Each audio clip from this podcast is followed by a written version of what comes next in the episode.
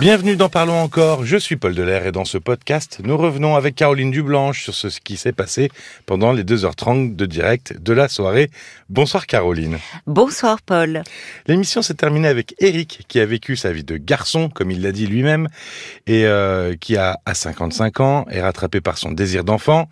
Alors on a un peu effleuré euh, ce concept et c'est pour ça qu'on l'aborde ici, pour euh, en, discuter un peu plus, le concept d'horloge biologique, qui est très connu chez les femmes. Oui, oui. Hein, mais on a euh, entendu ça chez l'homme, visiblement, aujourd'hui. Alors, est-ce que ça existe vraiment, le concept d'horloge biologique chez l'homme?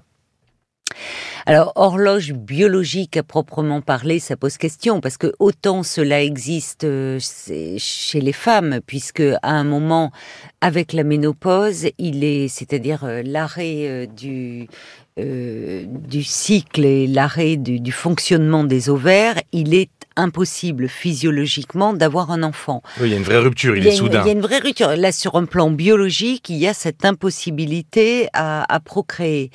Euh, pour les hommes, même s'il y a l'andropause dont on parle moins, euh, les hommes peuvent en théorie procréer jusqu'à la fin de leur vie, c'est un petit peu excessif. Mais enfin, on a le cas de Charlie Chaplin et combien d'autres comme ça.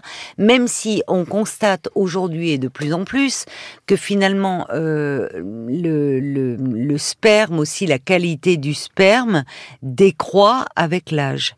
Donc, euh, mais il y a une petite horloge, quoi, une, montre biologique. En fait, ce qu'on constate, moins euh, par rapport, on ne peut pas, c'est pas tant un marqueur biologique, on constate euh, de plus en plus un désir d'enfant des hommes qui va en grandissant avec le temps et qui s'apparente parfois avec une crise autour de la quarantaine, de la cinquantaine, voire de la soixantaine. Mhm. Il y a quelque chose d'un autre ordre qui se joue.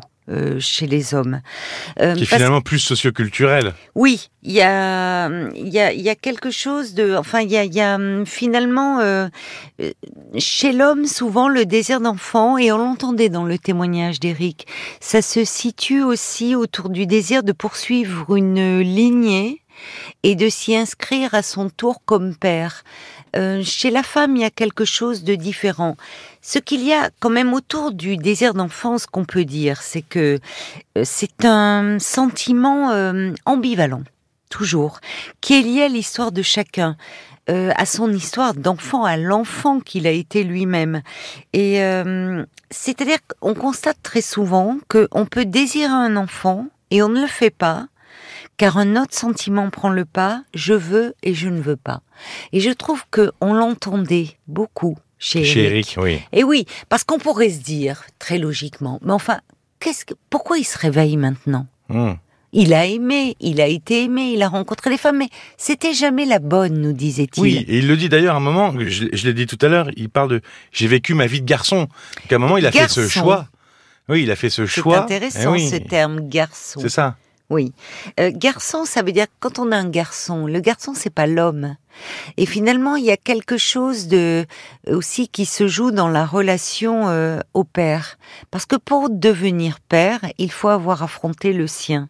Et on voit que certains hommes ne veulent pas entrer en rivalité euh, avec leur père. Ils restent des fils.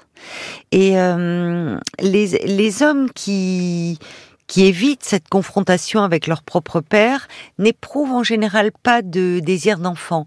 Et là, dans le témoignage d'Éric, et, c'était très intéressant de l'entendre parce que il y avait quelque chose. Il disait le temps file. Je me rends compte que le temps file. Mmh. J'ai pas vu passer ces dernières années. Il y a aussi le. Il a perdu son père assez jeune. Il, a, il avait 25 ans. Euh, et là, il voyait sa mère avancer en âge.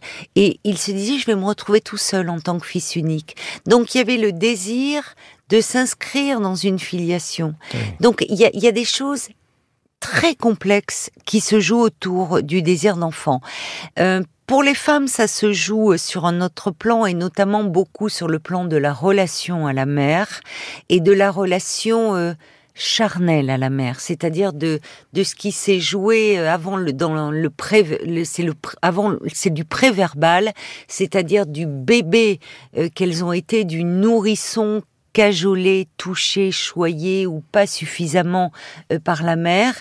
Et d'ailleurs, chez les femmes qui n'ont pas d'enfants et qui parfois le, le, revendiquent, qu'elles ne veulent pas d'enfants, il y a toujours des raisons très profondes à cela et une peur de répéter. Dans ce désir d'enfant, il y a soit un désir de prolonger finalement, euh, de, de, de, parce qu'on a été un enfant aimé, de, de transmettre à son tour, ou au contraire, de rompre. Oui, de changer les choses. De rompre eh la filiation, de ne pas s'inscrire dans cette lignée-là. De faire les choses à sa façon finalement. Ben, de, de ne pas vouloir s'inscrire parce qu'il y a quelque chose d'un manque qui s'inscrit fondamentalement et de vouloir être en rupture avec cette filiation, avec cette transmission. Merci Caroline. Ben, merci à toi Paul. Et bonne nuit. Hein Bonne nuit. Il va falloir aller se coucher. Bonne nuit, bon week-end. bah oui, on se retrouve lundi à 22h en direct sur RTL. Vous pouvez retrouver dans cette émission du 1er septembre là euh, Richard qui sera avec une femme plus jeune que lui, Martine, Audrey ou Daniel qui ont appelé le 09 69 39 10 11. Vous pouvez euh, entendre leurs témoignages sur l'appli RTL comme d'habitude ou sur rtl.fr. Merci de votre écoute et à très vite. À très vite. Parlons encore. Le podcast.